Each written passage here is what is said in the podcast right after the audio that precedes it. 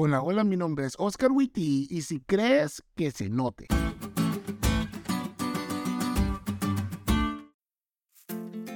¿Hasta dónde estás dispuesto a ir por lo que crees?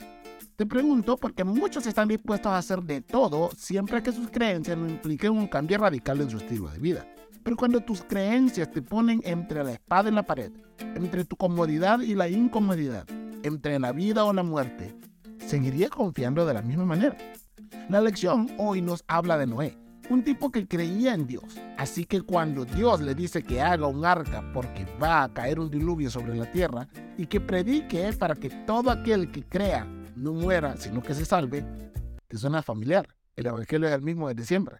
Noé, en lugar de cuestionar si científicamente tenía sentido o pensar en lo para nada popular del mensaje que Dios le pedía que diera y lo que los demás le iban a decir por predicarlo, decidió pasar los próximos 120 años de su vida predicando que un diluvio se avecinaba, pero que podían salvarse si así lo querían.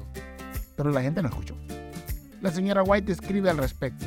El mundo antediluviano razonaba que las leyes de la naturaleza habían sido estables durante muchos siglos. Las estaciones se habían sucedido unas a otras en orden. Hasta entonces nunca había llovido. La tierra había sido regada por una niebla o en rocío. Los ríos nunca habían salido de sus cauces, sino que habían llevado sus aguas libremente hacia el mar. Leyes fijas habían mantenido las aguas dentro de sus límites naturales. Sí, no tenía sentido desde el punto de vista de la gente, pero eso no quería decir que Dios no podía hacerlo. Sin embargo, llegados a este punto, me imagino cuán solitaria y difícil debió haber sido la vida de Noé. Predicó tanto tiempo y al final solo se pudo salvar su familia. Sus vecinos, amigos, compañeros dijeron que estaba loco, que era un fanático, se burlaron, lo alejaron y finalmente murieron. Pudo ser algo decepcionante, pero este hombre creía y su creencia lo hizo actuar en consecuencia. Por eso vuelvo a la primera pregunta. ¿Hasta dónde estás dispuesto a ir por lo que crees? Yo te animo a que hagamos lo que Dios nos pide, aunque como con Noé, eso implique cambios radicales en tu vida. Te prometo que puede que vayas andando y llorando haciendo la voluntad de Dios, pero el gozo que vendrá después no tendrá límite.